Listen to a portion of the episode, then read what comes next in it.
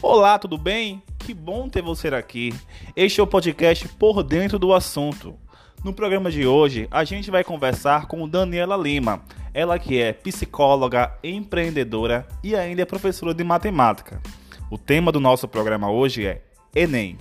As dificuldades dos alunos na disciplina de matemática durante a pandemia. Seja muito bem-vindo.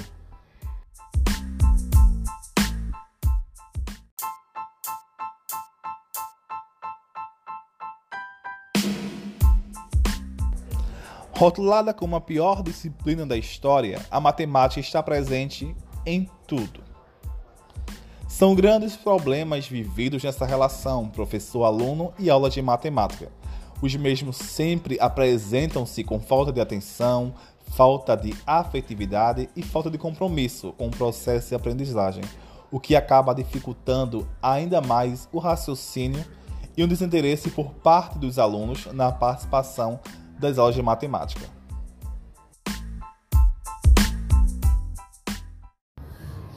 Dani, eu gostaria que você começasse o programa de hoje nos contando o que lhe levou a se tornar uma professora de matemática. Você sempre gostou dessa disciplina na infância ou começou a tornar gosto já quando estava no ensino médio? E você teve algum professor que lhe incentivou e lhe influenciou a você se tornar uma professora de matemática? É, eu penso existir um vínculo ancestral. Cresci vendo minha mãe ser professora, apesar dela ser educadora na área de humanas, história, mas a educação, o ato de ensinar, já estava sendo apresentado a mim desde a infância. Me identifiquei naturalmente com a disciplina da matemática. Eu via o momento de resolver as questões como uma distração, tanto que mais na frente fui monitora do Laboratório de Jogos Matemáticos na UFPE, escrevi o artigo Matemática, a Arte dos Enigmas Matemáticos, apresentado no nono EPEM, o nono Encontro Pernambucano de Educação em Matemática. E a didática, de fato, possibilita uma compreensão mais simples e objetiva dos conteúdos de exatas ou de qualquer outra área. A forma de ensinar tem uma íntima relação com a forma de aprender. E sim, tive vários professores de referência. Dani, o ensino de matemática hoje no Brasil ainda é um problema muito recorrente. Esse problema ele vem de muito e muito tempo. A gente sente esse problema, os professores sentem nas salas de aula. A, quando a gente fala da questão dos próprios alunos, o desinteresse pela disciplina. Muitos sentem a dificuldade que é na disciplina de matemática, né? Então, e o índice de reprovação é muito alto nessa disciplina ainda hoje. O que os professores, o que as escolas vêm fazendo para lidar com esse tipo de situação? Aponto como alternativas maior investimento nas políticas públicas educacionais, especialmente na educação infantil e fundamental. Por quê? Porque muitos assuntos de matemática são complementares e uma base bem feita se traduz em maiores chances de sucesso mais na frente. Encontra-se alunos e alunas do ensino médio com dúvidas em conteúdos de matemática básica. Portanto, investir em educação nas áreas infantil e fundamental é um bom começo. É uma luta contínua para tal. Outra opção é ampliar o número de cursinhos solidários aulas gratuitas ou por quilos de alimento, que também se reverte em outras formas de ajuda. Também percebo ainda a resistência, o medo da disciplina. Penso que alunos e alunas que confiam mais em si mesmos, em si mesmas, desenvolvem um aprendizado melhor. O preconceito à própria disciplina é histórico. É necessário ressignificar a matemática nas redes sociais, em diálogos como este, entrevistas, vinculá-la a elementos positivos. Dani, para ser bem sincero com você, ainda hoje eu sinto dificuldade na disciplina. Porque eu acredito que muita coisa, com as mudanças de professor. Eu tiro, por exemplo, próprio meu, por várias mudanças de professores que eu tive. Alguns professores, eles é, como eu vim de escola pública, alguns professores ele não estava nem aí mesmo, como se diz a palavra, para o ensino dos alunos. Os alunos eram a turma que não quis aprender. Então, acredito que isso de alguma forma dificultou também no meu aprendizado da matemática hoje. Agora me responda, com a pandemia do novo coronavírus, ficou bem mais complicado para os alunos se prepararem para o Enem. Então, quais são as dicas fundamentais que você pode nos dar para esses alunos que irão fazer a prova? Bem, já nesse período, aconselho a focar em resolução de questões, seja por vídeo aula no YouTube, material impresso, mas a atenção voltada para provas anteriores do Enem. Hoje em dia, tanto no YouTube quanto no Google, se encontra a resolução passo a passo das provas anteriores do Enem. A lógica dessas questões é um ótimo exercício para se preparar para o Enem aprender o conteúdo à medida que se aprende como é cobrado. Outra dica é memorizar as fórmulas. Para isso, usar de criatividade e perceber que com a prática de questões, elas vão sendo naturalmente fixadas. Dani, a questão da conexão da internet, banda larga, o nosso país ainda é muito grande, porque ela não consegue alcançar a todos. E muitos alunos estão se sentindo prejudicados porque não conseguem assistir uma videoaula, não conseguem se preparar como os outros alunos vêm se preparando, aqueles que têm conexão internet em casa e podem estudar em casa. Então, para esses alunos, como o que eles podem fazer para se preparar para o Enem, mesmo sem ter acesso à internet em casa?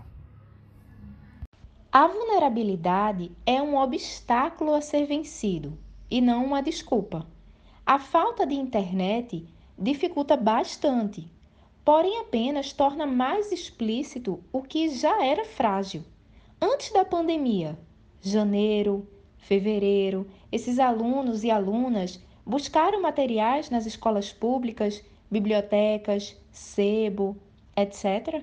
Fica a interrogação. O interesse vem antes da pandemia. Claro que com isso não descarto as inúmeras desvantagens que existem pela falta de oportunidade e de fato muito desigual. É necessário lutar pelos direitos de quem não tem as mesmas oportunidades. Entretanto, não desejo vitimizar esses adolescentes, essas adolescentes, mas que eles percebam, elas percebam que são capazes se interessem, corram atrás do que estiver ao seu alcance. Uma fórmula para acabar com a desigualdade, de repente, de imediato, não existe, mas cada um fazer sua parte contribui bastante.